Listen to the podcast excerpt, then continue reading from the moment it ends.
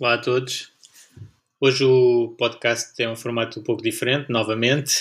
Uh, vou partilhar convosco um webinar que fizemos uh, na SGF comemorativo dos 5 anos do Fundo de Pensões SGF Reforma Stoic. Uh, este é o webinar foi feito com, com recurso à apresentação portanto, em formato podcast vão perder essa parte, mas convido-vos a ouvir isto é um bocadinho um teste. Uh, se funciona, ouvido-vos ouvir e depois, se tiverem dúvidas, se quiserem consultar o, as imagens, elas estão disponíveis no YouTube. Eu vou partilhar o link para esse vídeo aqui também no, nas notas do, do episódio. Espero que gostem. Depois digam-me se funcionou em formato podcast ou não. Até já.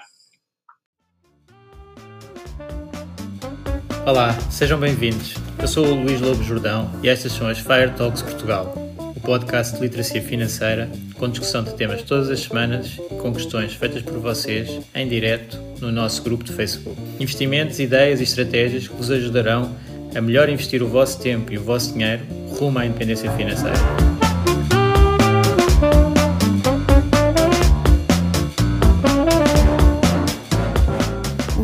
Jordão trabalha nos mercados financeiros há mais de 20 anos. É um analista financeiro certificado pelo CFA Institute, criou o maior fundo português de ações e é atualmente responsável pelos produtos Stoic na SGF. Todas as opiniões expressas pelo Luís e eventuais convidados são exclusivamente suas e não refletem a opinião da SGF ou do CFA Institute. São ideias à data de gravação e estão sujeitas a alterações. Todos os investimentos envolvem riscos. Este podcast tem um intuito meramente informativo e não deve ser tomado como base para decisões de investimento.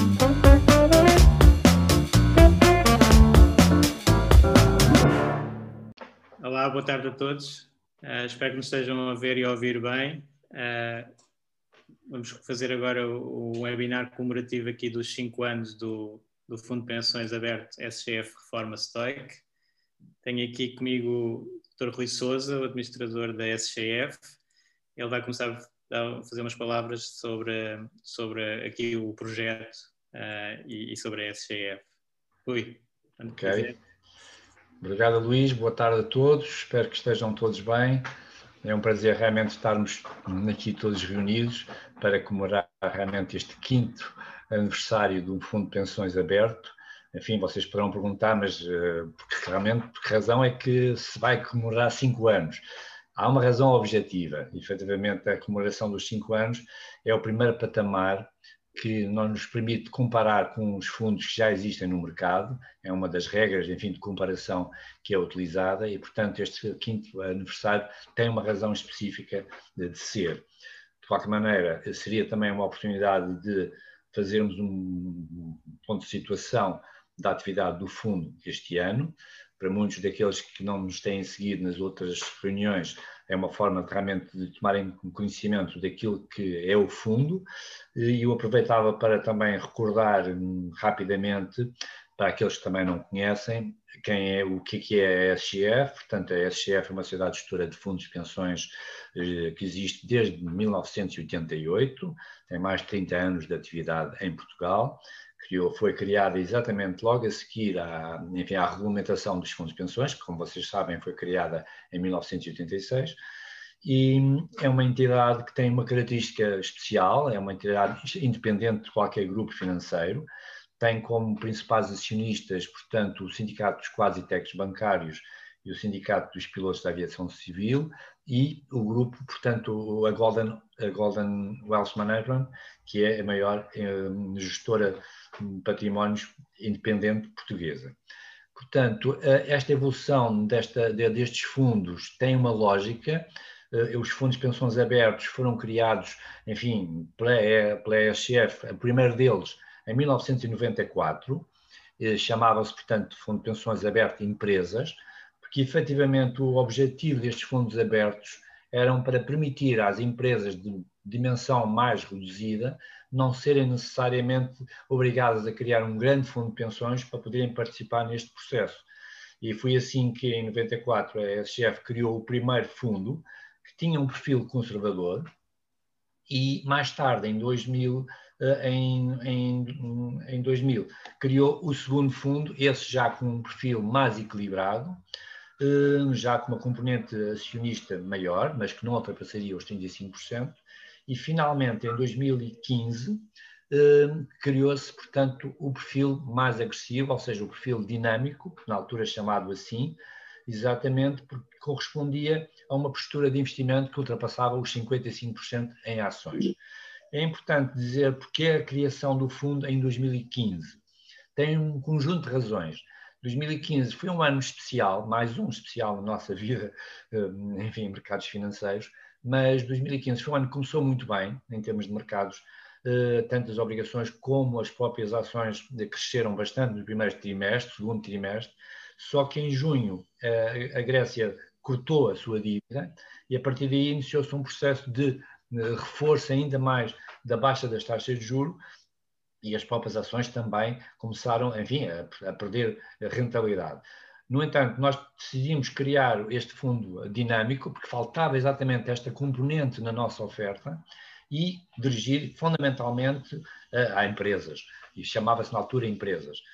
Uh, uh, o objetivo também da criação tinha a ver com um fenómeno novo, que já se tinha começado em 2013, mas que era pouco significativo, e que em 2015, 2016 e 2017, como toda a gente sabe, foi reforçado.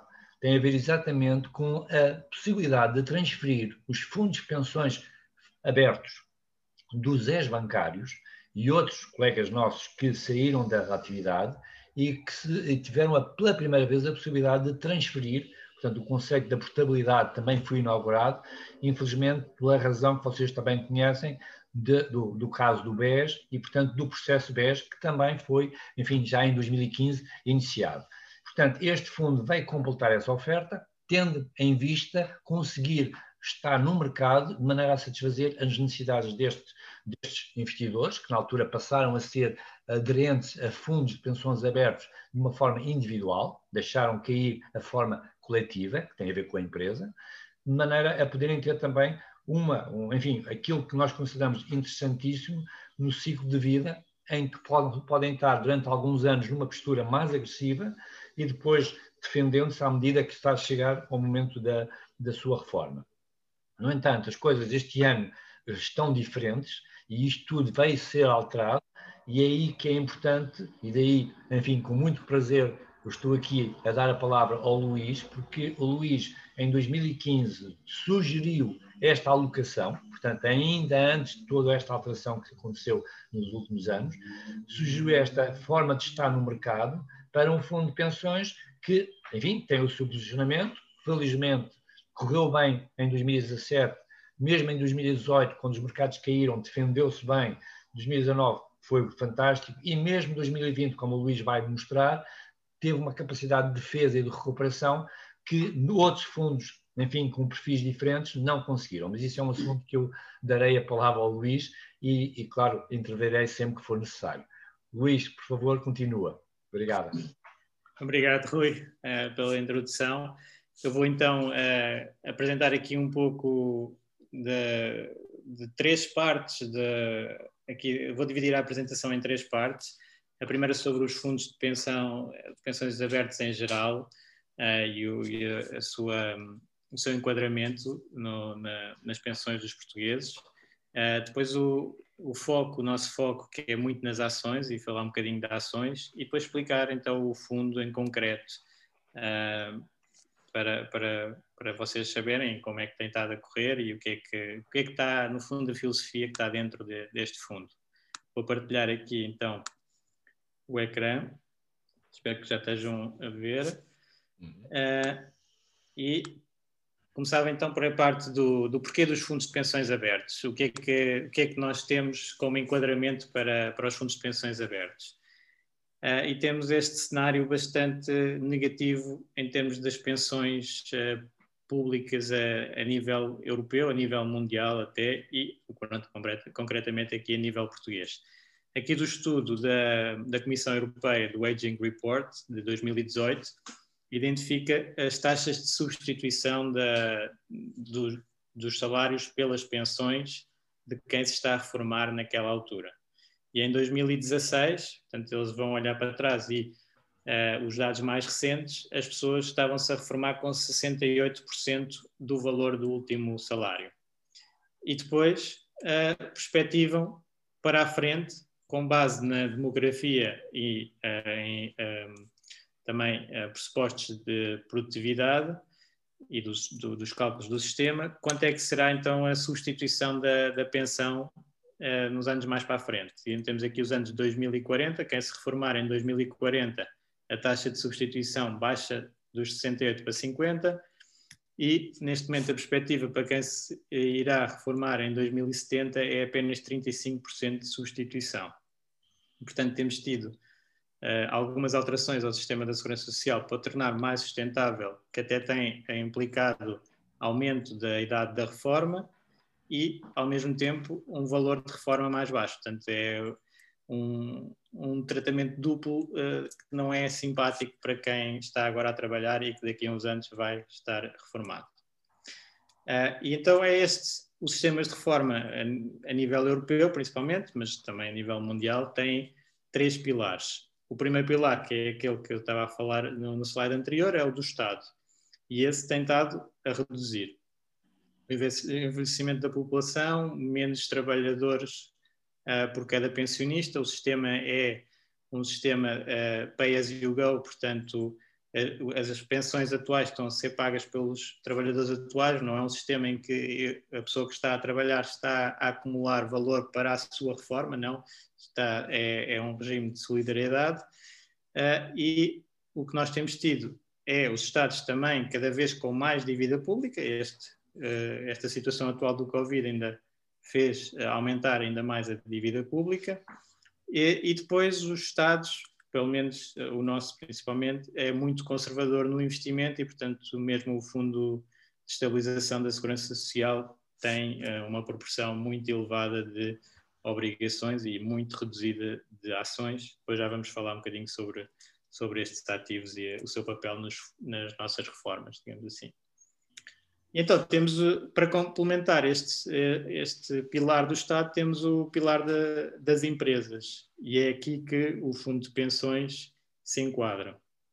Aqui, as empresas podem fazer um complemento, o, o típico neste pilar é as empresas fazerem um complemento para os seus trabalhadores, uh, que acaba por ter vários benefícios, que eu já vou detalhar mais à frente, mas, genericamente, benefícios fiscais, tanto em termos de custos, como também em termos de uh, retenção de talento de, dos colaboradores, e então as empresas apostam, normalmente eram as tais grandes empresas que podiam fazer o seu próprio fundo de pensões, e que depois, como o Rui disse bem, uh, apareceram estes fundos abertos em que várias empresas, no fundo, podem colaborar para um fundo de pensões uh, comum. Portanto, é aberto. E o terceiro pilar, que é o que as pessoas normalmente conhecem melhor, que é, é a poupança individual e que também existem alguns produtos, cá em Portugal temos os PPRs, uh, que uh, têm alguns benefícios e que permitem fazer a constituição de uma poupança privada para complementar as outras duas poupanças. Portanto, isto é o sistema de segurança, de reforma, uh, genericamente nos países europeus e em Portugal também. Este segundo pilar, então, da ótica da empresa, a empresa beneficia de, de uma oferta, de um, de um, no fundo é um benefício que dá aos colaboradores, uh, que uh, faz com que possa selecionar melhores colaboradores, portanto se a empresa tiver isso, é um, um acréscimo ao pacote remuneratório que é, é simpático para os colaboradores e, e, que pode também servir de, de retenção de talento. Muitas vezes a empresa pode condicionar o usufruto de, dessa pensão a um tempo mínimo na empresa e em, em setores que tenham muita rotação, estou-me a lembrar aqui de parte tecnológica, por exemplo, uh, pode ser interessante para reter talento. Depois, faz a parte da responsabilidade empresarial. A empresa mostra que se está a preocupar com o colaborador ao uh, tratar, no fundo, em parte da sua reforma. Isto pode ser feito de, num contributo uh, único da empresa, uma taxa que a empresa coloca a favor do, do colaborador, ou até em sistemas de partilha, que é o colaborador também se responsabiliza por uma parte e a empresa faz o matching. Portanto, o colaborador define, a empresa define um plano em que o colorador, se colocar um valor no fundo de pensões, a empresa uh, coloca um valor igual ou, ou, metade do valor ou o dobro do valor, pronto. Depois pode definir, é flexível a esse ponto, mas implica uh, uh, o, o, colaborador também fazer o investimento.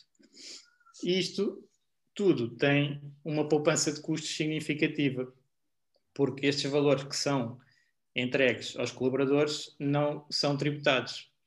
Portanto, não tem segurança social, que é um custo bastante elevado da, das empresas e dos colaboradores, uh, e também difere o IRS. Portanto, o valor uh, é entregue líquido para, para o, o, fundo de pensões. Depois a pessoa, o colaborador, não o pode utilizar, só vai poder utilizar na reforma.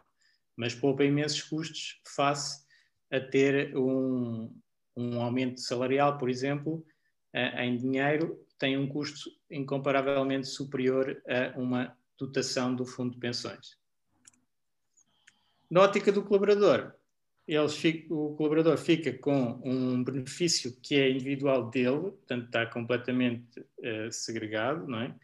Uh, fica para ele e eventualmente para, para a família, portanto é um, é um bolo próprio e consegue fazer uma poupança automática, porque até a empresa normalmente trata disto tudo, uh, e mesmo que ele faça o matching ou que seja só a empresa, todos os meses é um valor que sai e que fica numa conta para depois para usufruto mais tarde na, na reforma. Portanto, uh, normalmente um dos conceitos de finanças pessoais que se dá é pagar-se a si próprio primeiro e automatizar a poupança.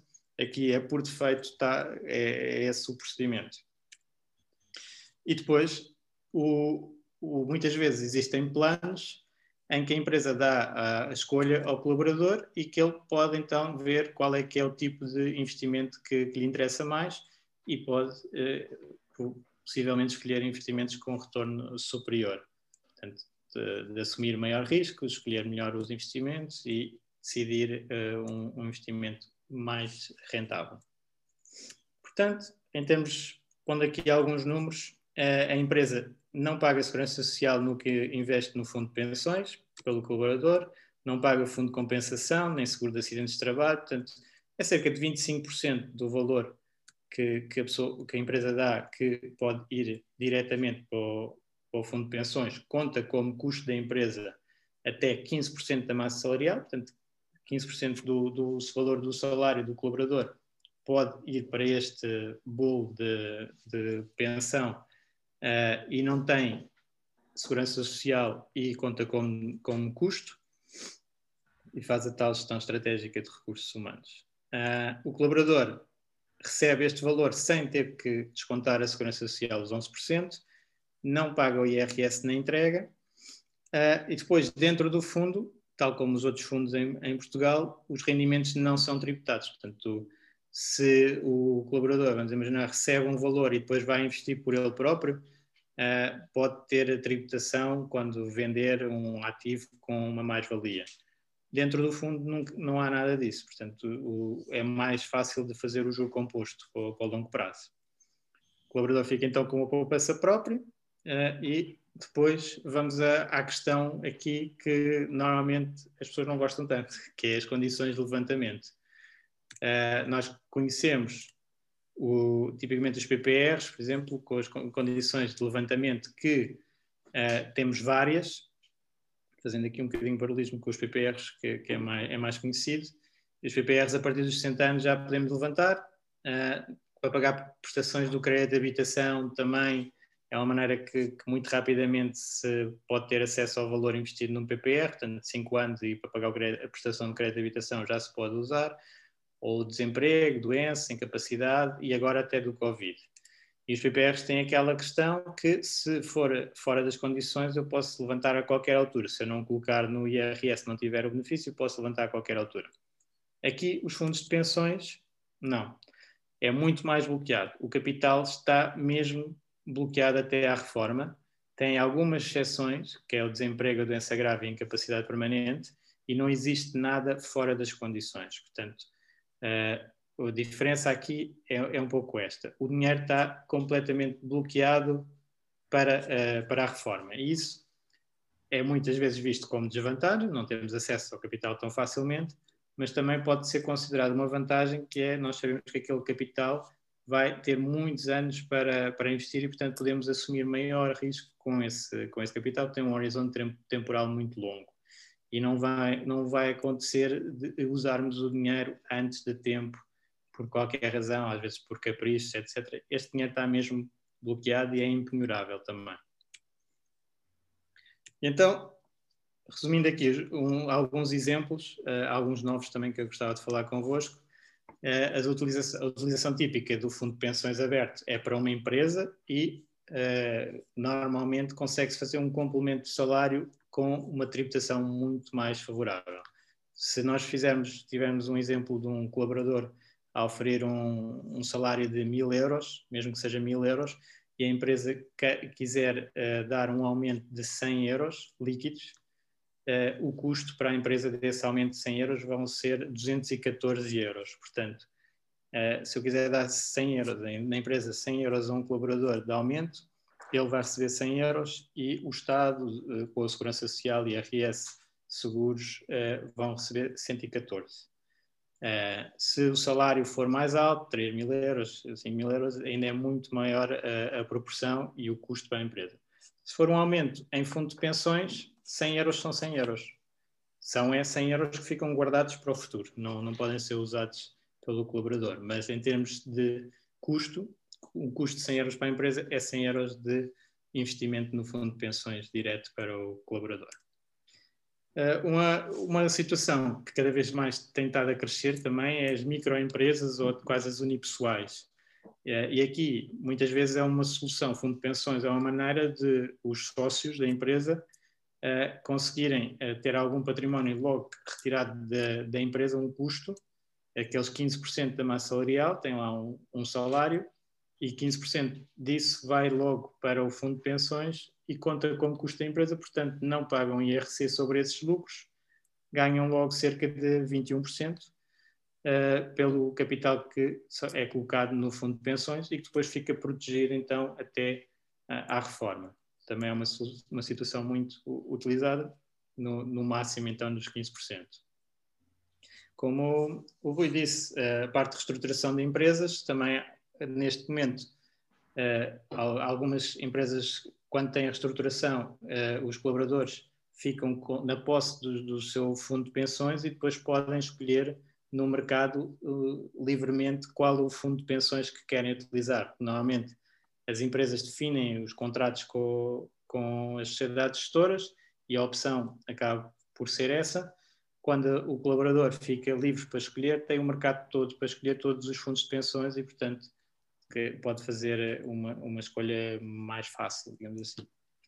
E agora, muito recente, de 2019, uma utilização do fundo de pensões que, que é também muito interessante é na parte imobiliária normalmente as pessoas na habitação própria permanente uh, vão comprando casa e vão vendendo a casa antiga e re reinvestindo as mais-valias que tiveram na casa antiga na nova e não são tributadas, chega uma altura que se calhar a casa nova vai ser, pode-se fazer um downsizing, porque a casa antiga já é muito grande e tem lá mais-valias potenciais interessantes que a pessoa consegue libertar esse capital vendendo a casa antiga e ir vivendo para uma casa que já seja à medida que, e, e, possivelmente mais barata. E aplicando essas mais-valias imobiliárias num fundo de pensões, não é tributado uh, em, em, IRS.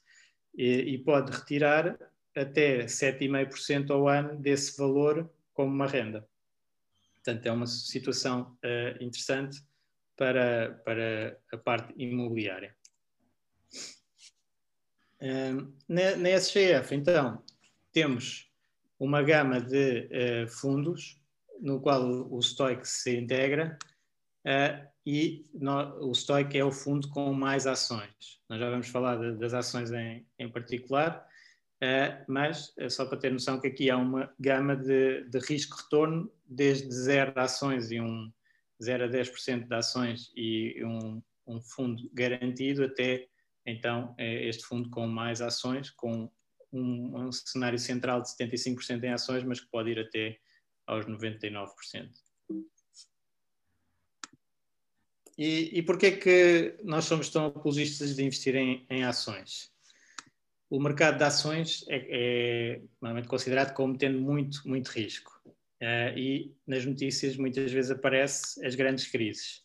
Temos aqui muitos creches do, do passado, desde a crise do petróleo até à Segunda-feira Negra, uh, guerras, uh, a bolha de, das tecnológicas a rebentar no, no, ano 2000, a crise financeira uh, em que o mercado caiu 56%, e agora os mais recentes, desde a Troika até a guerra comercial no final de 2018, ou este ano o coronavírus. Portanto, tudo muito marcante, tudo que apareceu nas notícias Uh, e normalmente o sentimento é sempre de negativismo face ao mercado acionista. Mas o que é certo é que vamos tendo, e estes últimos cinco anos, tivemos, uh, mais uma vez, bastantes eventos que foram marcantes na, nas notícias, desde o Brexit em 2016, do Trump, que também as previsões não eram boas para uma presidência Trump, em 2017, depois até o impacto da, da guerra comercial entre Estados Unidos e China, uh, houve o impeachment do Trump, houve protestos em Hong Kong em 2019 e este ano uh, uma pandemia global, global, com confinamento e a paragem da economia quase total uh, ali por, por março, abril e agora uma segunda vaga também com, com bastante impacto. E o que, é que, o que é que aconteceu nos mercados? Isto são os últimos cinco anos no mercado americano e tivemos uma subida com as tais crises intermédias habituais nos mercados acionistas. Mas a tendência é de ir aqui do canto inferior esquerdo para o canto superior direito. Uh, e se olharmos para os últimos 100 anos do Dow Jones, o maior índice americano, também do canto inferior esquerdo, para o canto superior direito, temos aqui os últimos cinco anos. Portanto, a história dos últimos cinco anos não é muito diferente das histórias para trás. Tivemos muitas crises, aqui esta muito grande da Grande Depressão, eh, levou muito tempo a recuperar. Uh, depois tivemos aqui no meio até assassinatos de presidentes, tivemos guerras, uh, tivemos uma guerra mundial aqui, tivemos a crise do, do petróleo, tivemos, esta é a Black Monday, aqui é a crise tecnológica, aqui é a crise financeira. E o que é certo é que, na tendência de longo prazo, um índice diversificado de ações vai, vai valorizando. E até é bastante expressivo. Uh, neste período, 10,4% ao ano, que foi uh, eh, 6,2% do preço de, das ações, 4,2% dos dividendos, e se retirarmos a inflação, neste período foi bastante alta, 2,8%, temos um crescimento real de 7,6%. Portanto, isto foi no fundo o retorno das ações. Uh, e esse retorno, se nós agora projetarmos para a frente, temos aqui uma ideia de, da diferença que é uh, aplicar esse retorno com um pouco mais de risco ou, ou, sem risco. Portanto, neste momento, a taxa de juro sem risco, depósitos bancários, até é muito simpática eu colocar meio por cento, portanto é, é muito baixa e temos então uh, para a frente, num, num, horizonte temporal longo, 35 anos, basicamente não muda quase o valor. Uh, mil euros de investimento, temos 1.200 daqui a 35 anos. Agora, se for com 7%, esses mil euros transformam-se em 10 mil, 7% ao ano. E isso é muito significativo, portanto, chegamos ao fim deste período 10 vezes, uh, com, com um património 10 vezes superior. Claro que vamos ter que suportar aquelas quedas intermédias que, que estavam no, no, gráfico anterior, não vão parar, não vão deixar de existir e são até a razão porque depois temos os retornos mais altos. É exatamente existir essas, essas situações intermédias que faz com que exista um prémio de risco. Uh, só que quando nós estamos a investir para o longo prazo, nós se calhar devíamos evitar olhar muito para os retornos ano a ano Aqui temos as barras do retorno ano a ano e aqui temos uma linha que marca o retorno nos 10 anos seguintes em média. E se nós olharmos para as ações, então, 10 anos seguintes, é muito raro termos esta linha do lado negativo. Tivemos só aqui na zona das bolhas das tecnológicas. Portanto, quem tivesse comprado, uh, investido em, em 99, aí tinha tido uma perda nos 10 anos seguintes. Mas tirando esse período, a maior parte dos casos uh, é à volta dos 10, que é, que é a tal média, uh, 7, 10%, e até chegou a ter décadas com 20%, próximo de 20%. Portanto, se olharmos numa, num rolling de 10 anos, ou seja, sempre 10 anos para a frente, qual é que foi o resultado, o, o panorama do risco das ações muda muito. E temos em, term, em, termos de probabilidades, por exemplo, podemos olhar para isto em termos de probabilidades, aqui com o índice mundial de ações. Se eu investir hoje, a minha probabilidade, usando séries históricas, uh, é de, no próximo ano, em 73% dos casos, se mantiver, uh, ter um resultado positivo e em 27% dos casos ter um resultado negativo. Se eu investir a 5 anos, a minha probabilidade já baixa de, para 24% ter uh, um resultado negativo e a 10 anos passa para 11% do, do resultado negativo. Portanto, já estou com uma elevadíssima probabilidade de ter, uh, ter ganhos. E a 20 anos nunca houve um período, até agora, nunca houve um período de, de resultados negativos, nem a 30 anos. Por isso é que se aconselha as ações para o longo prazo. E quando nós estamos a tratar de fundos de pensões, muitas vezes temos prazos uh, bastante longos pela frente. Uh, em termos de. Aquilo era em termos de probabilidades, em termos de valor, o melhor ano que aconteceu na história em termos de, de resultado a um ano foi 45% de performance uh, e o pior foi 38% de, de, queda. E a média está aqui junto então aos tais 10%. Se forem ver a média, que é o triângulo, está sempre mais ou menos no mesmo sítio, temos é as amplitudes uh, a variar. E a amplitude vai, vai diminuindo. Portanto, em períodos de 5 anos, já o pior que aconteceu foi 9% ao ano de queda, contra 25%, no, no, no melhor caso, 25% ao ano de subida. Por aí fora, até então, aos 30 anos, termos aqui uma amplitude bastante mais pequena entre os 10 e os 6.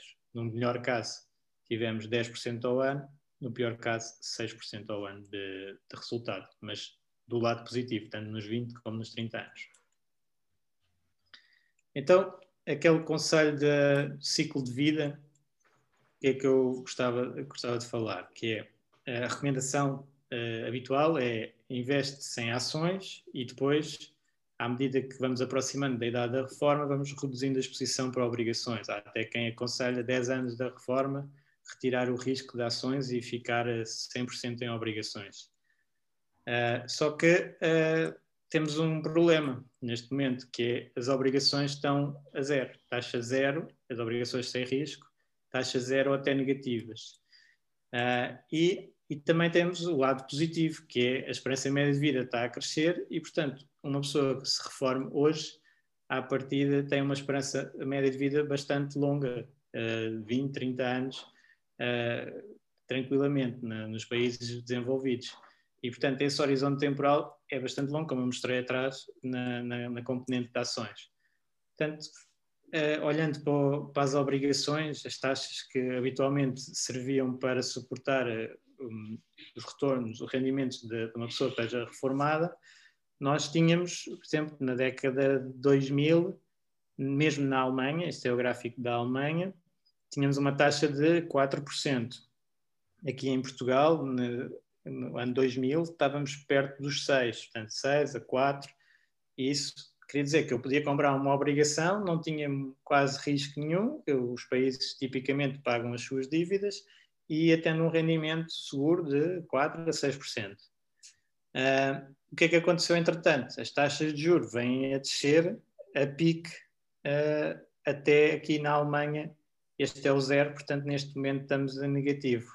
Portanto, eu agora se comprar, se eu me quiser reformar com obrigações da Alemanha, eu é que vou pagar à Alemanha o que não dá muito, muito jeito para a reforma. E, um, e depois, a parte portuguesa, tivemos aqui a crise da Troika, muito clara, mas a tendência de longo prazo, e nos últimos anos fomos para zero. Portanto, neste momento, as obrigações portuguesas a 10 anos também estão a zero. E, portanto, acaba por não ser a alternativa uh, que era de antes. E aqui é a pergunta depois que se faz, porque, como vimos naqueles gráficos anteriores, a tendência de subida das ações de longo prazo, as ações parecem sempre bastante, bastante caras. E neste momento, usando aqui uma métrica que é o, o preço contra os lucros, portanto, quanto é que eu estou a pagar por uma unidade de lucros, uh, estamos num nível muito alto. Portanto, aqui o Black Monday chegou aos 30 vezes, isto é o Schiller PI, portanto, é, o, é o, uma média de 10 anos, ajustada da inflação para esse indicador. Uh, mas pronto, em termos de valorização, claramente estamos num nível muito alto, apenas comparável aqui com a bolha tecnológica, a bolha tecnológica, aliás, uh, bem acima deste, deste nível atual, mas nós estamos no segundo nível mais caro uh, em termos de ações. Só que temos as obrigações, como mostrei anteriormente, a zeros. E isso faz com que uh, o preço das obrigações seja ainda muito mais caro do que as ações. Isto é um bocadinho. Uh, é um bocadinho circular, mas temos todos os ativos na economia uh, bastante valorizados. É um bocadinho, não há outra alternativa. tanto imobiliário como obrigações estão extremamente caros e consegue-se fazer aqui do professor da Modaran, que tem o prémio de risco das ações contra as obrigações. É quanto é que é previsível uh, que as ações uh, remunerem extra os investidores face às obrigações. É, faz a comparação, no fundo, entre as duas grandes áreas dos mercados. E se nós fizermos essa comparação, então não estão tão caras uh, como parecia aqui é a bolha tecnológica e estava no mínimo, que foi um, um pagamento de, de, excesso de risco das ações face às obrigações de 2%, foi o mínimo que foi pago, portanto aqui é, quer dizer que as, as ações estavam muito caras face às obrigações. Neste momento estamos entre os 5% e os 6%, que é muito perto da média histórica do que é que as ações deram acima das obrigações. E, portanto, nessa análise, de alternativas para o capital que nós temos disponível. No fundo, não há muitas alternativas que não tenham subido nos últimos anos. As ações acabam por ser a que está uh, como melhor alternativa, na minha opinião.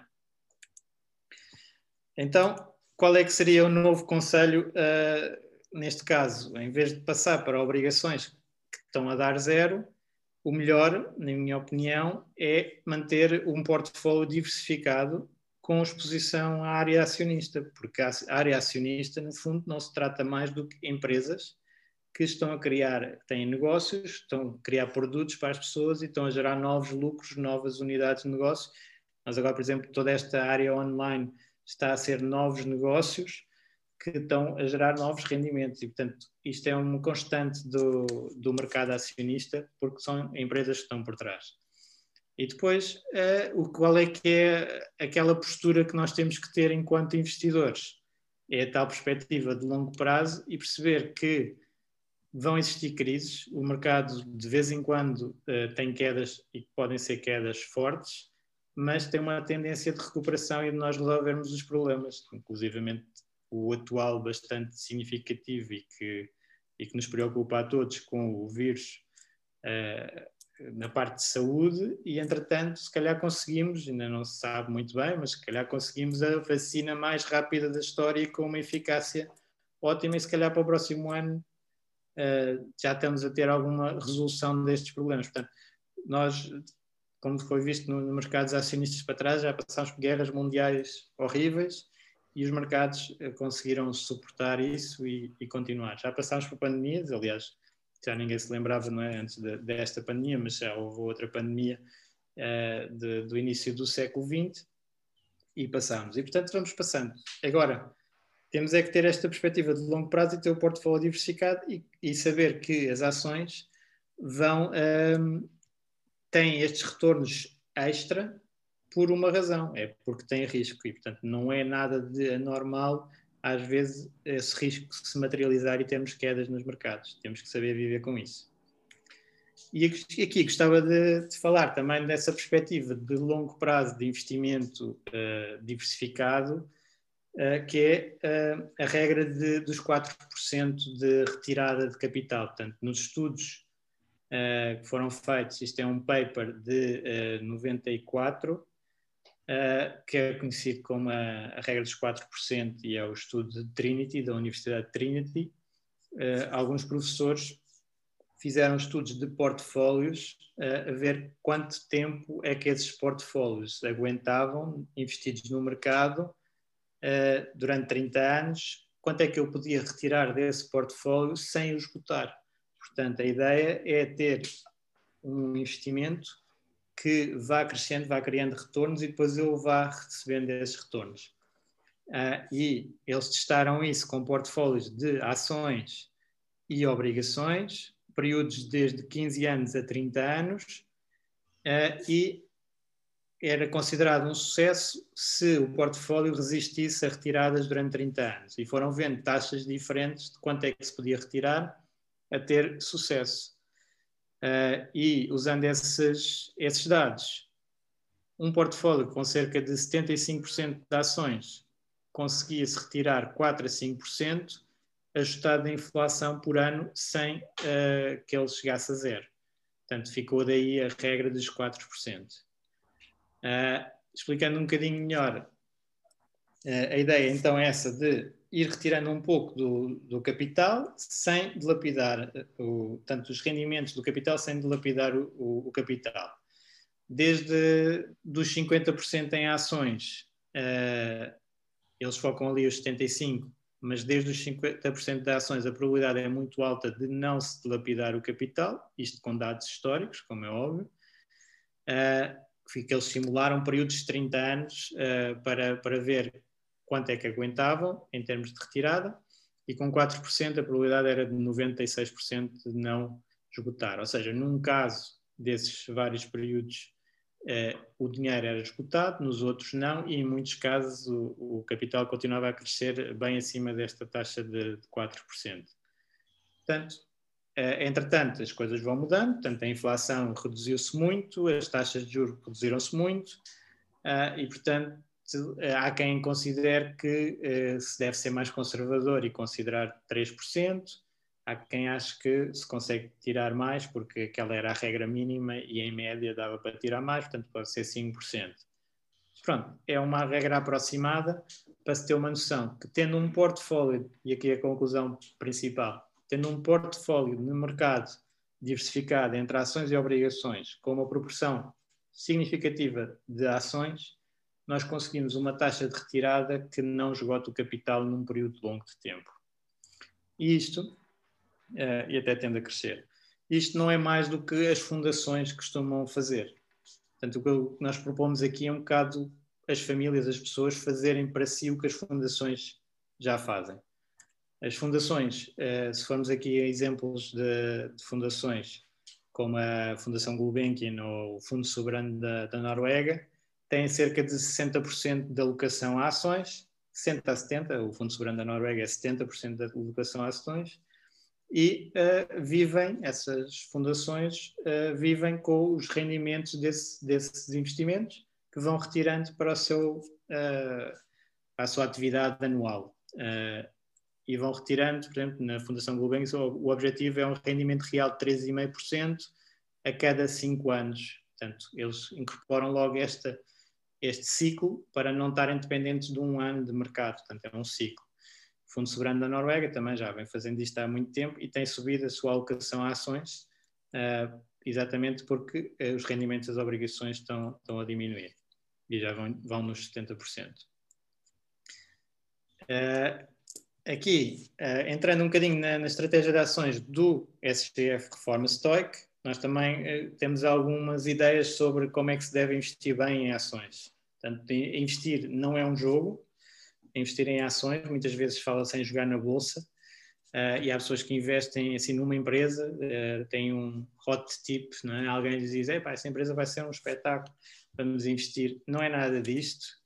Uh, não, não nos podemos restringir só a um país, também há muito esse erro de conhecer as empresas que estão à nossa volta e se calhar estar mais focado nessa, nessa área, não ser só uma moeda, não ter só um setor, não, nós gostamos de diversificar pelo mundo todo e usamos a base do, do índice mundial que, que eu falei há pouco, o MSCI World, por exemplo, uh, e temos a exposição, os índices acionistas tipicamente têm 60% dos Estados Unidos, agora até tem crescido um bocado, uh, os Estados Unidos têm tido performances superiores e já vão uns 65%, mas temos então uh, um portfólio diversificado de ações americanas, de ações europeias, de ações asiáticas, uh, de vários setores de, de, atividade, desde a tecnologia até a energia. Uh, e esse portfólio muito testado ao longo do tempo, nós já vemos fazendo isto há, há muitos anos, uh, embora o Stoic, o Fundo de Pensões, tenha 5 anos, a estratégia já vem desde 2012 uh, eh, e já foi testada desde 2002 e, com, com dados históricos, e tem uma perspectiva de, de, ser dentro das ações, que, que é tal ativo que com bastante volatilidade e aquelas crises intermédias fortes, gostamos de ter dentro das ações uma estratégia muito conservadora, muito defensiva. Ter empresas que, quando as coisas estão a correr mal na economia em geral, elas são muito mais seguras e têm uma performance melhor. É aí, principalmente, que elas destacam. É, o, é a altura que, que têm melhores resultados.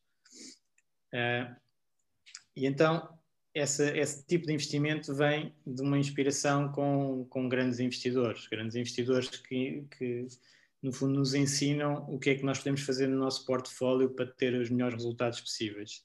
E aqui destacamos uh, Warren Buffett e Charlie Munger, da, Berkshire, e o conceito de moat, que é o conceito de uh, vantagens competitivas fortes das empresas. Empresas que têm uma, uma, uma, vantagem competitiva tão forte que os concorrentes têm dificuldade em atacar. O moat é o, o fosso do castelo, portanto, o, no fundo, o castelo é a vantagem da empresa e, e, eles querem empresas que tenham um fosso muito grande e a crescer, a aumentar, de modo a que eh, os concorrentes não consigam atacar. É tentar escolher algumas empresas desse, desse tipo que, que se consigam defender da concorrência e então ter retornos do capital acima do, do, do normal durante bastante tempo.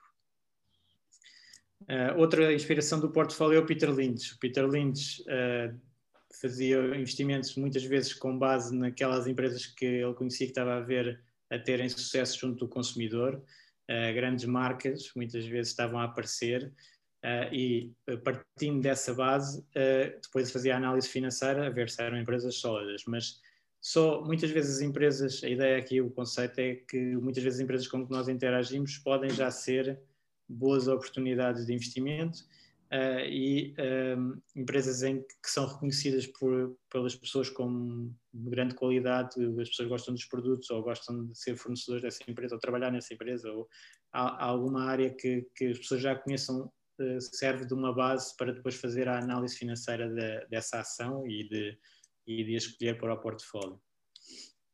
Também, outra inspiração é o Ray Dalio, do, do maior hedge fund do, do mundo, de Bridgewater, uh, e ele tem o portfólio All Weather. Aqui nós não temos, uh, o portfólio All Weather tem uma grande proporção de obrigações, foi construído, construído na, na, década de 70 e, e, nessa altura fazia outro sentido.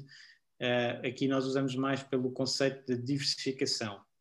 O Ray Dalio pelo conceito de diversificação e o All Weather está preparado para vários cenários de mercado. Portanto, nós como eu mostrei há pouco, temos várias áreas geográficas no portfólio, temos vários setores. Temos setores que estão na moda e temos setores que têm sido muito penalizados, que é para ter o portfólio diversificado. Se nós tivermos tudo a correr bem, provavelmente não estamos diversificados e vamos ter problemas mais para a frente. Portanto, uh, convém ter sempre alguma diversificação e também vamos mostrar mais à frente, mas não ter tudo em ações. Ou seja, eu, nós estamos a falar aqui da, da, aposta em ações e uma aposta forte em ações, mas não temos 100% em ações, portanto está, está, diversificado nesse aspecto também. E depois o John Bogle, que é a parte de, dos custos baixos, ter muita atenção com os custos dos investimentos e perceber que é muito difícil ter outperformance no mercado. Uh, e isso, às vezes, o melhor é ir buscar as ideias da gestão passiva e tentar aplicar num misto de gestão ativa e gestão passiva. E é o que nós tentamos fazer também tentar tirar o melhor das duas áreas uh, e acabamos por utilizar também alguma gestão passiva no, no portfólio com a utilização de ETFs, mas também uh, a construir índices de, de, ações que tipicamente têm melhores resultados. Portanto, aqui é o tal misto de gestão ativa e gestão passiva. E todos estes investidores vêm da base do, do Benjamin Graham, uh, que no fundo é, é uma origem de, de pensamento sobre, sobre investimentos que condiciona todos. uh, e que o principal que ele é conhecido é pelo value. E, portanto, temos que ter sempre muita atenção ao preço a que pagamos pelos investimentos. Como mostrei antes, tudo uh, neste momento que se possa investir está bastante caro, porque as taxas de juros são uh, força gravitacional do, dos mercados financeiros, como Warren Buffett diz, uh, e quer dizer que taxas de juros baixas valorizam todos os ativos e, portanto, temos ativos genericamente caros, mas podemos dentro desses escolher os menos caros, digamos assim, e temos que ter sempre noção disso. Então a alocação central do portfólio é esta: 75% de ações, 25% de obrigações, uh, com as ações muita proporção no investimento direto de ações mundiais, o tal índice de grandes empresas, líderes mundiais, e depois ETFs para áreas mais específicas como mercados emergentes ou small caps ou, ou até investimentos temáticos diferentes. Na parte de obrigações, uh, também dividimos entre vários tipos de, de obrigações, genericamente com ETFs, uh, eh, e depois também temos outro tipo de ativos, como o imobiliário, imobiliário cotado ou imobiliário em fundos, ou uh, ouro. Por exemplo, o ouro também diversifica muito os portfólios e, portanto, ajuda na altura em que os mercados estão com maior, maior instabilidade. O ouro serve de refúgio e este ano, por exemplo, funcionou muito bem nesse aspecto. É que, qual é que é o nosso portfólio?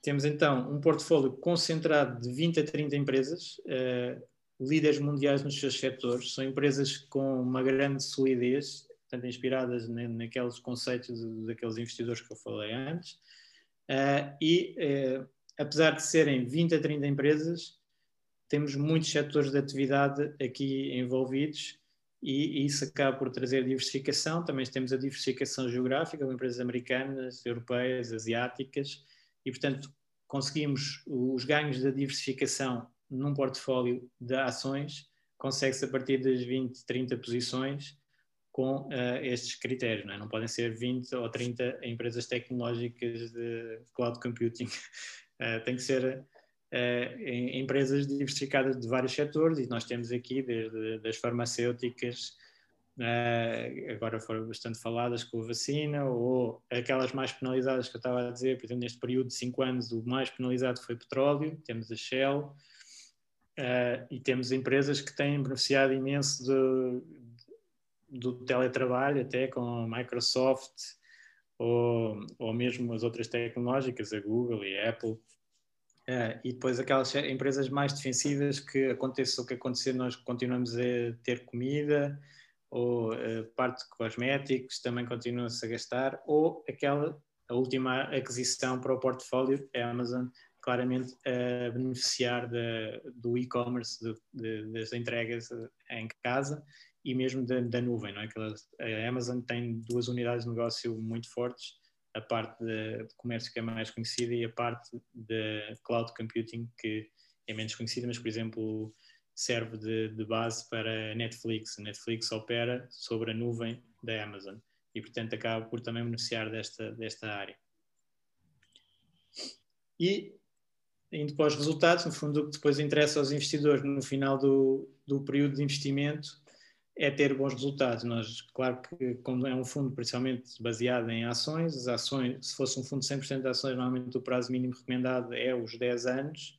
Aqui, como tem um mix, pode ser desde 5 anos, uh, e temos então este período de 5 anos em que temos um retorno uh, de, do, do fundo de 23%, ou seja, 4,3% ao ano uma rentabilidade que já nos dá algumas indicações também do risco. Uh, no primeiro trimestre, que foi o, o shutdown com o Covid, uh, e quando os mercados entraram mais em pânico, uh, a queda do fundo foi de 13%, só como referência, os índices mundiais nessa altura caíram 33%, 35%.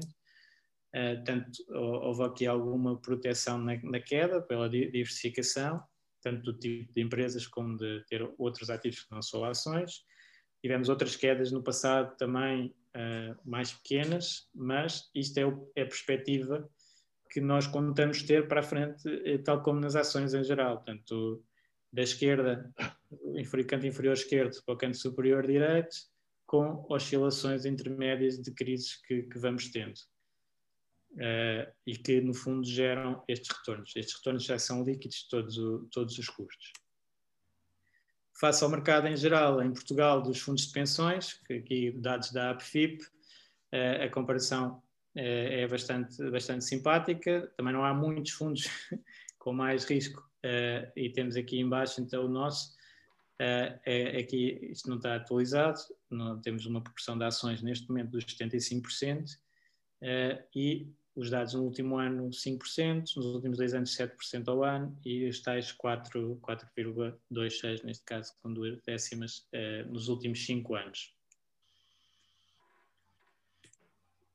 Uh, olhando um bocadinho em números agregados, uh, a mediana do, do, segmento de risco, portanto, os fundos com mais ações dentro de, dos fundos de pensões abertos fizeram 1,5% contra os nossos 4,3% e os fundos de pensões em geral fizeram 1.1. Uh, ah, aqui é um bocadinho uma métrica de risco. Nós, uh, apesar de termos tido uh, melhores retornos no período, a queda naquele primeiro trimestre do ano de, foi a mais agressiva deste período, foi 13.4, foi um bocadinho melhor até do que a queda dos outros fundos desse perfil de risco, mas foi uma queda superior aos mais conservadores, 8.9. E aqui o gráfico mais importante, se calhar, na, análise de, de investimentos, uh, que é o análise de risco-retorno, uh, portanto, medido pela volatilidade, o fundo está aqui mais ou menos intermédio dentro do, do, da gama. Claro que há muito menos fundos aqui na área de, de maior risco que em Portugal, mas uh, temos aqui na, na média do, uma volatilidade de cerca de 8, 9%, e um retorno uh, de 4,3 destaca-se de todos os outros fundos, incluindo aqueles que tiveram maior, maior volatilidade, maior risco. Uh, não, uh, aqui compensou mais ter este fundo com, com este perfil de risco-retorno. E depois, claro que nem toda a gente se sente confortável a ter um fundo com tanta proporção de ações. nós aquele conselho de ir reduzindo as ações para as obrigações acaba por fazer algum sentido. Já uh, as questões que neste momento são mais complicadas para ter como estratégia base eu transformar os meus, o meu património todo em obrigações, vou ter zero retorno uh, quase certo para a frente. Uh, portanto, convém continuar a ter algumas ações, mas posso ir reduzindo e, se não quiser, pelo meu perfil de risco, ter tanto, tanta oscilação, então há alguma maneira de também equilibrar. Nós no, no temos então o central de 75% de exposição a ações, se tiver 100% do meu investimento nesse fundo, no fundo 100% do, do, meu ativo de, de, fundos de pensões nesse fundo, um, terei uma exposição de 75% a ações, mas posso contrabalançar com um fundo, por exemplo, garantido, que, que também está na oferta da SGF, como mostrei antes, ou de outro fundo de pensões também, uh, que uh, ou seja, uh, se eu puser, por exemplo, 25% no garantido e 75% dentro do, do Stoic, então a minha exposição a, ação, a ações baixa para 55%. Pode ser mais confortável para algumas pessoas. Ou até ainda mais defensivo, aqui um 60-40. Se tiver 40% no Stoic e 60% num garantido com 0% de ações, então no total eu vou ter uma exposição a ações de 30%. Portanto, eu consigo aqui uh, equilibrar uh, o meu risco utilizando dois, dois fundos, uh, se achar que uh, 75% é demasiado risco. Então, queria, queríamos agradecer a todos, aqui aos nossos investidores que também estão, estão aqui a assistir, quem apostou no fundo e que conseguiu também estes resultados e que nos ajudou a dar estes resultados. também queríamos agradecer a toda a equipa da, da SGF que, que nos ajudou. Uh, e pronto, toda a gente tem feito parte deste, deste projeto uh, e agora uh, gostava de abrir aqui para questões com, com o Rui.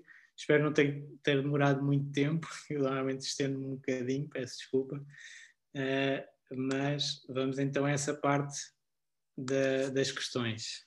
Não sei se há aqui algumas. Ah. Se calhar, eu não sei se conseguem ver as perguntas, não. Uh, eu vou, vou ler as, as, perguntas que tenho aqui. Um, Rui, não sei se consegue ver. Está sem som.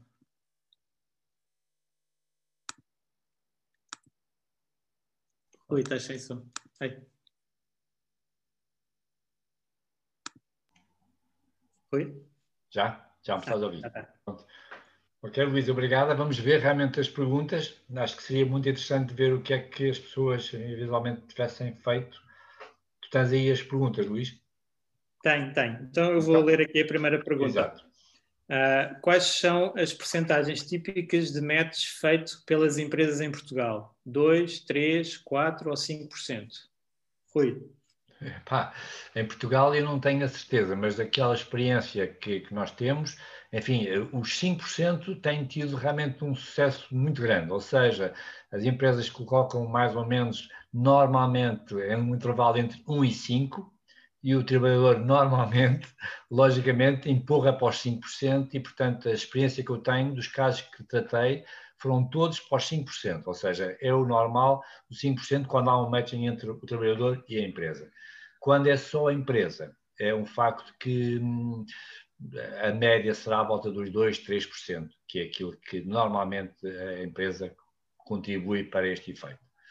Sim. Enfim, é uma história, é, enfim, é, uma, é uma experiência, não tem tecnicamente isto balizado, mas a experiência aponta para isso. E os casos em que realmente houve um matching uh, que eu conheço foram, foram todos 5%. Ótimo, ótimo.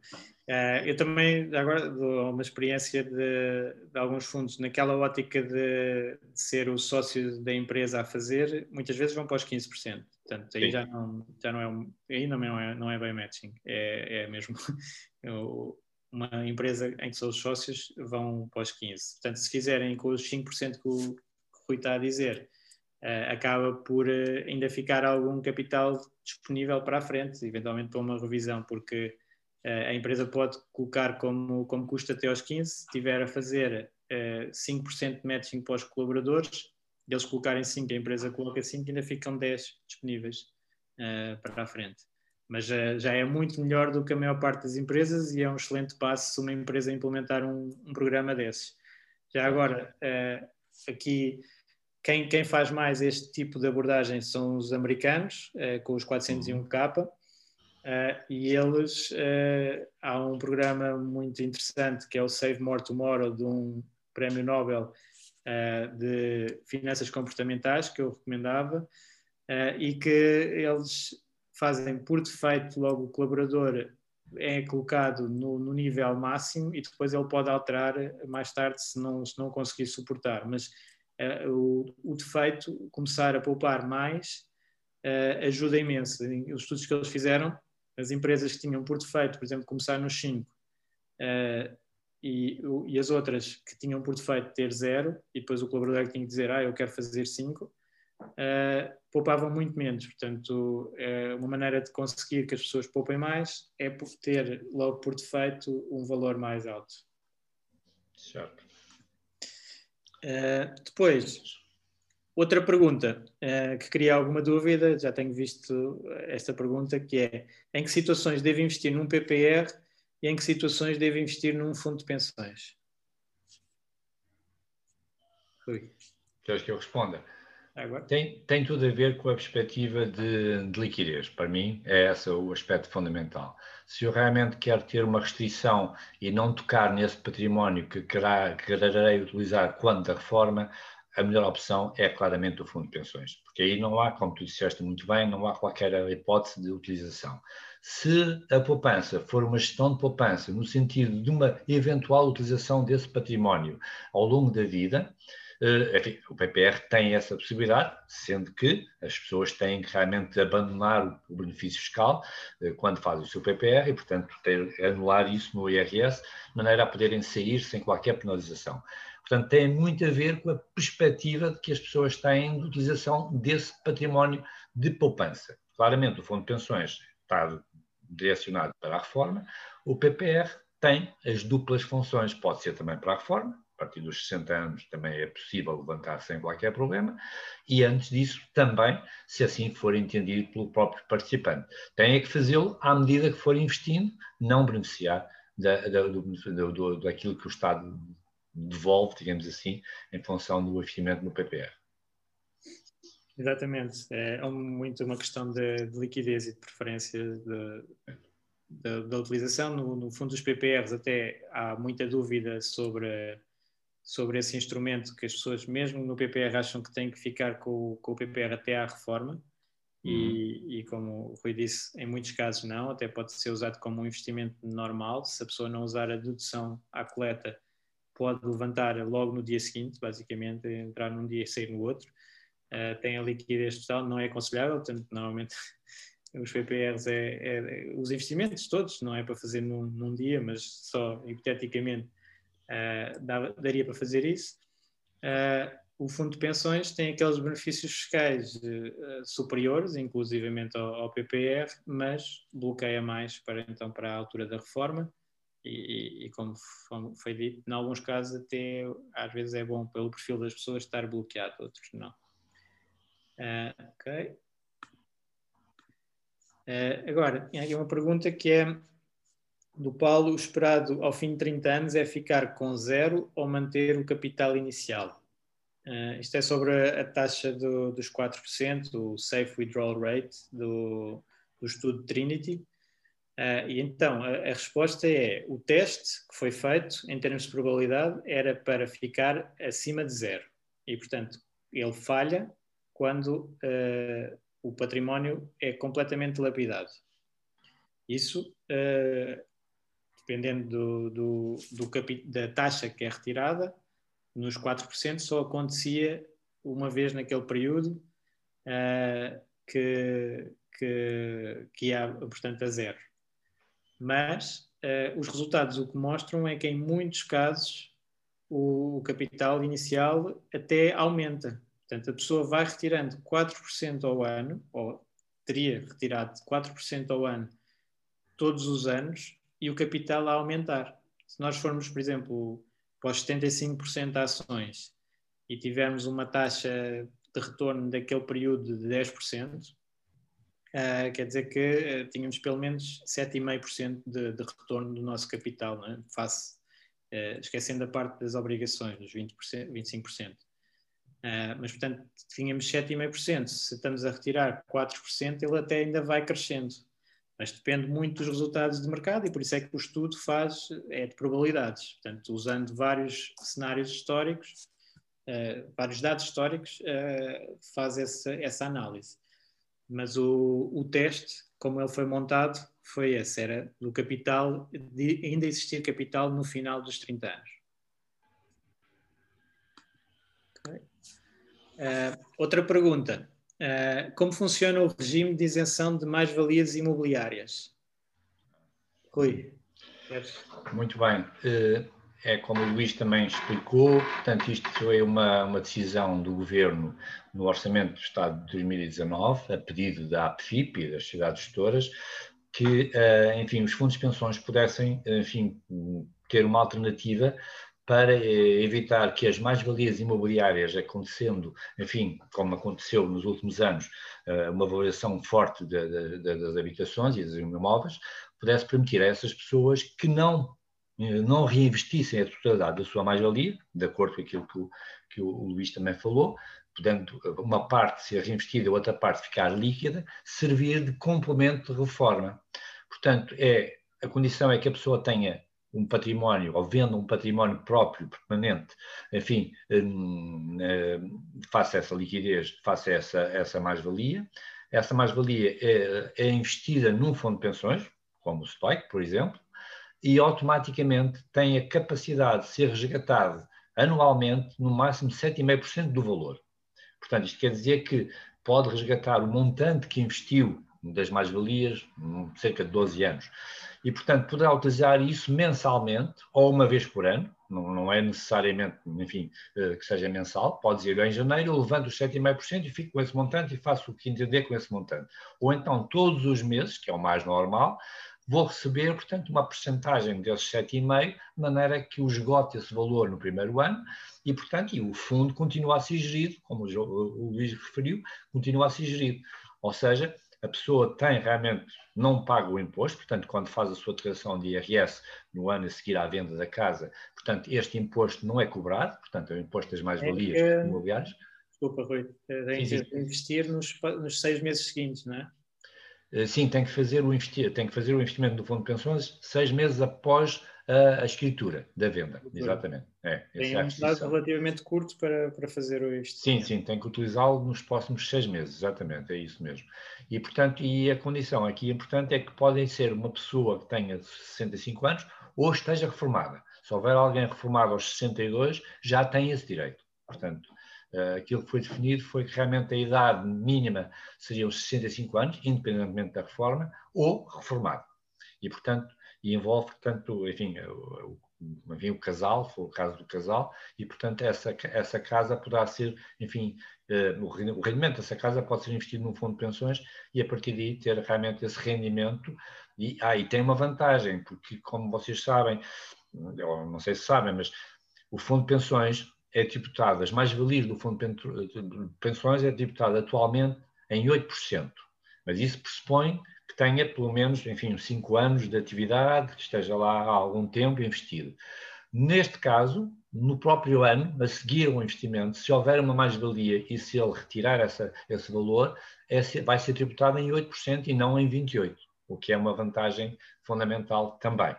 Portanto, este é um, um dado importante para a poupança. Sim. Isto é uma área relativamente nova, não é? Foi, foi alterada há pouco tempo, ainda há muito desconhecimento, mas é que tem bastante potencial para, para muitas pessoas. Uhum. Um, eu chamo a atenção que no, no, portanto, no site da, da, da, da, SGF existe um texto que, de certo modo, explica em pormenor uh, esta metodologia, digamos assim, de utilização dos fundos de pensões para evitar o pagamento de mais-valia imobiliária. Ok, ótimo, ótimo. Uh, outra pergunta que temos aqui é: com estas taxas, para que investir em obrigações? Uh, pois já foi mais interessante, claramente, investir em obrigações, mas uh, o, que, o que as obrigações dentro de um portfólio diversificado podem fazer é aquele atenuar de, das quedas intermédias, que não é assim tão, tão não importante. Não é? Nós, nos resultados de longo prazo, se calhar não interessa tanto mas a experienciar eh, durante os acontecimentos, durante as crises, é muito mais agradável estar, não é agradável nunca, mas numa crise, ter o nosso portfólio, ver o nosso portfólio a desvalorizar 10, 15%, quando o mercado está a desvalorizar 30%. Portanto, este é, é diferente. É? Portanto, nós, se tivermos eh, 100% de ações, como, como vimos ali umas crises, a crise financeira, tínhamos uma desvalorização de 55% do nosso património num ano e três meses. Uh, se tivermos um portfólio mais equilibrado com obrigações, elas já não vão servir de tanto de não, não vão ter tendência a valorizar como no passado, é? que, com as obrigações quando há crise nas ações as taxas descem, quer dizer que as obrigações valorizam e portanto tínhamos esse efeito a contrapor neste momento as obrigações estão com taxas tão baixas que é difícil de valorizar, mas pelo menos não cai, não é? Portanto, valoriza pouco ou fica estável e, portanto, ainda faz um bocadinho de diversificação. E por isso é que ainda faz algum sentido investir em obrigações, mas uh, claramente a balança, na nossa opinião, vai mais para as ações, dado o cenário atual de, de taxas. Pronto. Outra pergunta: a taxa de 4% não é demasiado agressiva hoje em dia? Uh, Aqui também, também tem a ver com, com as taxas de juros das obrigações, é? quando os estudos foram feitos, era um mix de, de, ações e obrigações, e lá das obrigações ainda tinham taxas, se calhar, de 4%, não é? portanto, nós tirávamos os 4% ao ano e esse lado das obrigações tinha uma taxa de 4%. Mas temos que considerar também aqui uma coisa, um aspecto importante, que é que eu se calhar não referi muito bem no estudo. Uh, o estudo é tirar 4% no primeiro ano e depois ir aumentar esse valor. Portanto, isso é um valor fixo. Vamos imaginar que, só para simplificar as contas, é um património de um milhão e eu tiro 40 mil por ano. Uh, tiro 40 mil no primeiro ano e no segundo ano vou ajustar esses 40 mil da inflação. Portanto, se a inflação for 1%, vou uh, tirar uh, 40.400 e por aí fora. Portanto, vou ajustando a inflação. As taxas de juros antes eram mais altas, mas a inflação também era mais alta. Portanto, uh, a taxa de 4%, aliás, o ano em que falha, tem muito a ver com a inflação ser muito alta nos anos 70. É, o ano em que falha, julgo que é no final dos anos 60, quem tivesse a retirar o capital no final dos anos 60, uh, e depois tivesse 30 anos para a frente e passasse pelos anos 70 com taxas de inflação de 10% e, e superior. Uh, e era aí que ele, que ele falhava. Portanto, neste caso, atualmente, a inflação é um problema muito diferente. Até neste momento, o problema principal em termos económicos é um risco de deflação, que faz com que as pessoas adiem o seu comportamento de compra e cause outros problemas económicos. Mas em termos de inflação, nós termos que ajustar aquele valor que retiramos todos os anos, à partida não temos que ajustar muito, porque a inflação está muito baixa e, portanto, aqueles 4% que serve de base, depois eu não tenho que estar a tirar ao meu portfólio valores crescentes uh, para a frente e, portanto, fica mais fácil. Portanto, se as taxas de juros reais das ações se mantiverem, uh, isso é um grande se, mas uh, a taxa que eu mostrei de retorno das ações americanas era cerca de 10%, com 3% de inflação dava 7% uh, real. Uh, se mantivermos esse real, uh, então os 4% é perfeitamente aceitável, até há pessoas que acham que devem tirar 5%. mas claro, como em tudo, se nós formos mais conservadores, se tivermos mais flexibilidade, melhor. Portanto, se conseguirmos viver dos nossos rendimentos com 3%, é mais seguro do que com 4%.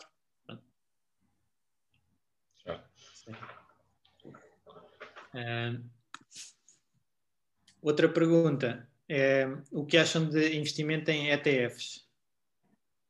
É, também é mais da área de investimento. É, é para ti, é para ti. uh, pronto, eu sou um utilizador de ETFs uh, já há bastantes anos e, e, gosto claramente da, da eficiência do, do, instrumento. Portanto, conseguimos rapidamente ter exposição a um mercado com, com a compra de um ativo e que está logo diversificado e, e, isso tem uma grande vantagem e as estatísticas mostram que em, em muitos casos vão ter esses índices comportamentos melhores do que até gestão ativa. Portanto, tem agregado uh, o, um fundo de gestão passiva vai bater 80% do, dos gestores, em média. Uh, depois, há algumas situações também estão estudadas que uh, pode-se conseguir resultados melhores. Tem que se ter muito cuidado, muita atenção aos custos, uh, muita atenção a, a, turnover, trocar muitas posições não, não convém. Uma série de questões que nós temos que ter atenção para conseguir resultados um pouco melhores e, portanto, daí que a nossa abordagem seja um mix. Acaba de ser um mix de gestão passiva e gestão ativa, tentar tirar um bocadinho do melhor de cada área Uh, e os ETFs fazem claramente parte do, do portfólio, até na parte pronto, que, que, eu expliquei da parte de obrigações, na parte de ouro também é através de, de ETF ou ETN, e, e, na parte de ações de áreas específicas. Uh, e, a última pergunta, também já, já vai longo. Uh, temos aqui, a última pergunta é sobre o número de empresas que nós temos. 20 empresas não são poucas, Como diversificam? Não tem muita exposição a Estados Unidos e dólar. Uh, ok.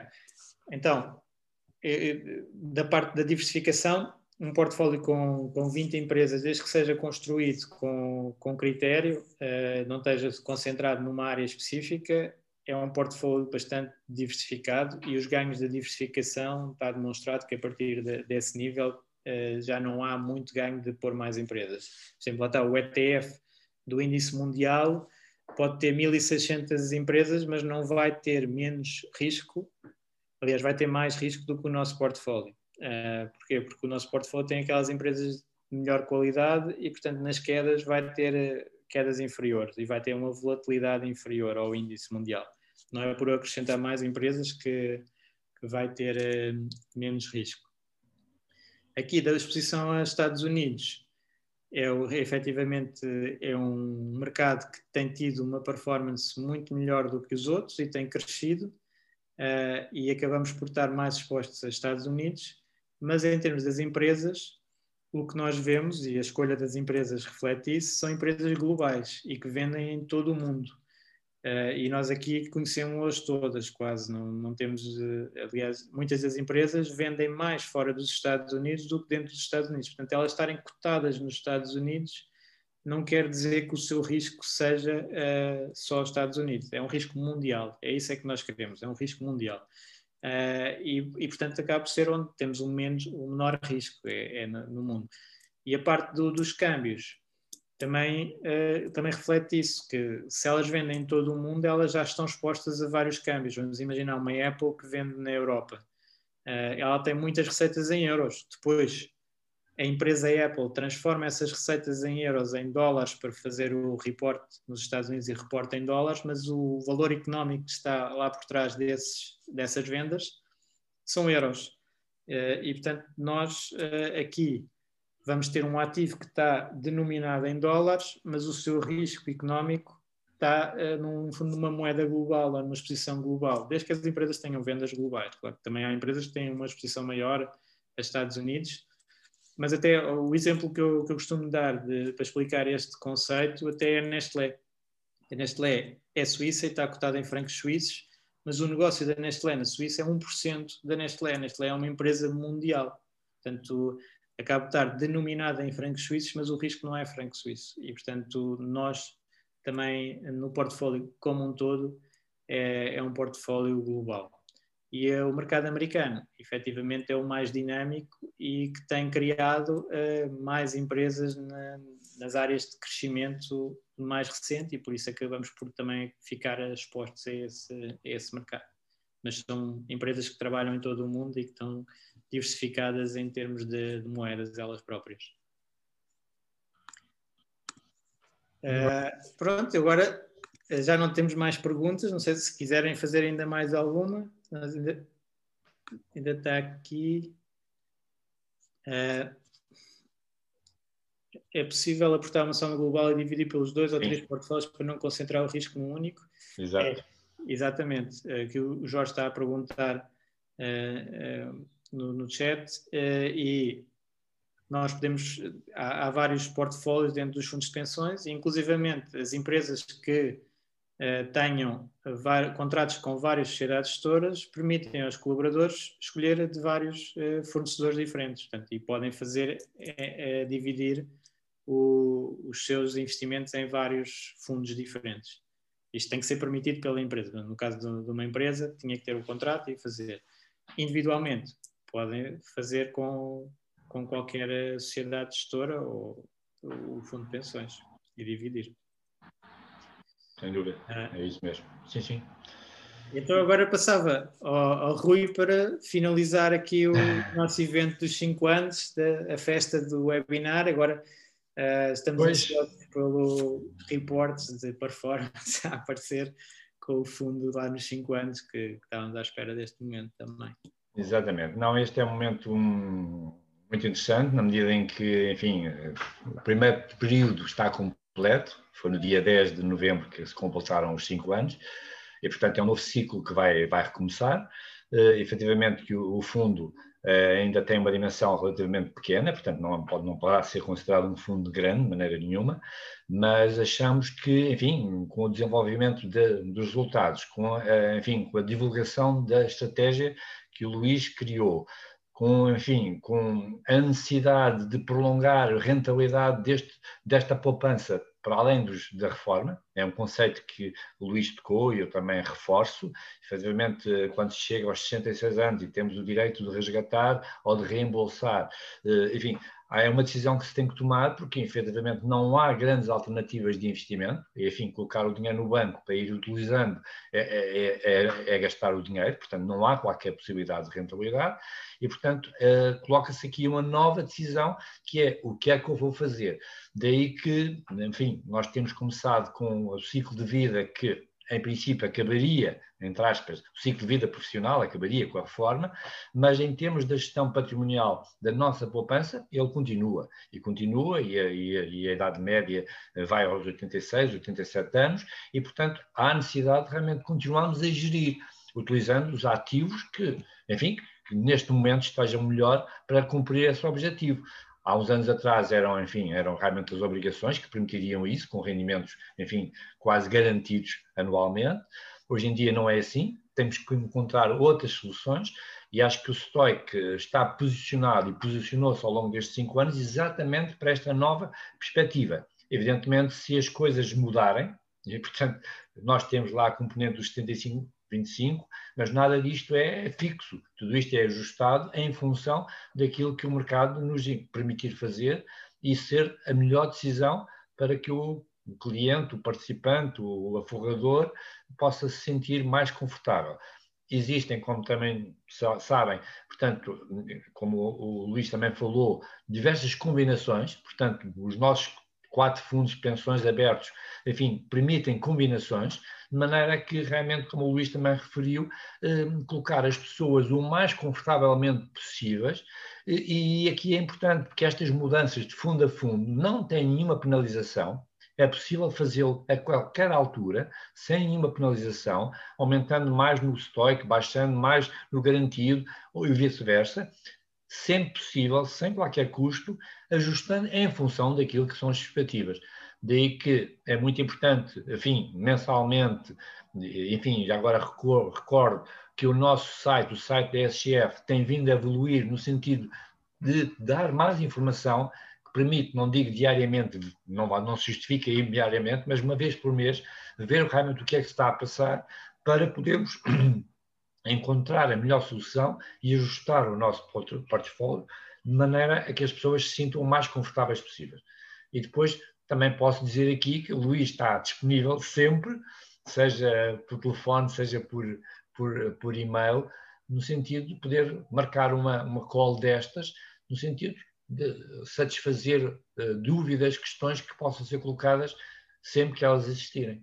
E é isto que eu queria deixar para finalizar esta minha intervenção, exatamente dizer que o Luís está completamente disponível para isto e esperamos que daqui a uns meses a mais o Luís possa festejar também um outro evento de cinco anos, agora levanta um pouco o véu, que no ano a seguir foi criado o PPR Stoic, no fundo segue mais ou menos esta, esta política, embora de uma exposição um pouco mais, mais, mais defendida, mas eh, faz também em fevereiro os cinco anos, que é o primeiro período da consolidação destes, destes produtos de poupança, que espero que realmente toda a gente possa utilizar e que se sintam contentes com isso.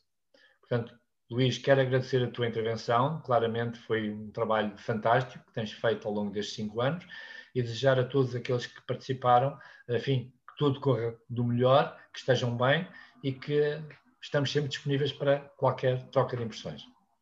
Obrigado, Luís. Obrigado, obrigado Luís. Obrigado, obrigado a todos. Obrigado por tudo. Até breve. Então, obrigado. Finalizar.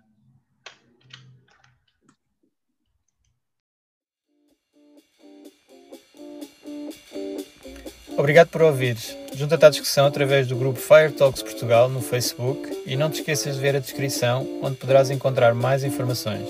Até à próxima!